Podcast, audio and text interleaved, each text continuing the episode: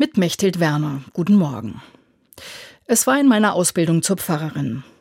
Ja, Kollegin, sagt mein Mentor, das war ein schöner Gottesdienst, aber denken Sie dran, Sie sind Frau.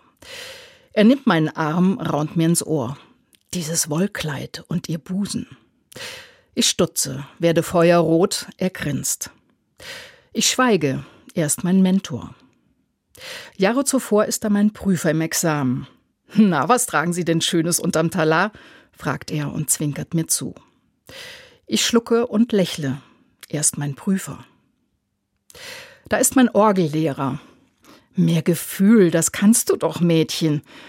Er steht hinter der Orgelbank, greift mir unter die Arme, führt meine Hände. Sein Atem ist schlecht. Ich weiche nicht aus, ich will Orgel spielen lernen. Da ist meine Schwimmlehrerin. Sie kneift mir in die Schenkel.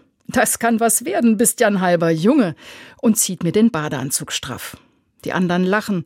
Ich sage nichts. Sie ist mein Vorbild. Da ist mein Sportlehrer. Quer durch die Halle wirft er den Schlüsselbund, heute auf meinen Po. Das sind Muckis, ruft er. Es tut weh, ich schreie nicht auf, sehe zu Boden. Ich schwärme ihn an, wie alle Mädels. Da ist mein Großvater. Na, nun sprießen sie die Knospen, sagt er vor Freunden und deutet auf meinen Busen. Das Lachen der Männer bis heute in meinen Ohren. Einige Szenen aus über 60 Jahren Leben. Vieles davon war normal in den vergangenen Jahrzehnten und doch übergriffig. Wo beginnt sexualisierte Gewalt? In Familie, Schule, Sport, in jedem Bereich. Und besonders da, wo Macht im Spiel ist.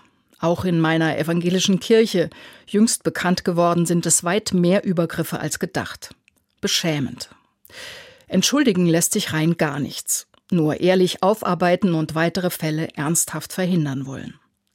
Darum achten wir gut und noch viel besser aufeinander und vor allem auf die Kinder. Mechthild Werner, Speyer, Evangelische Kirche.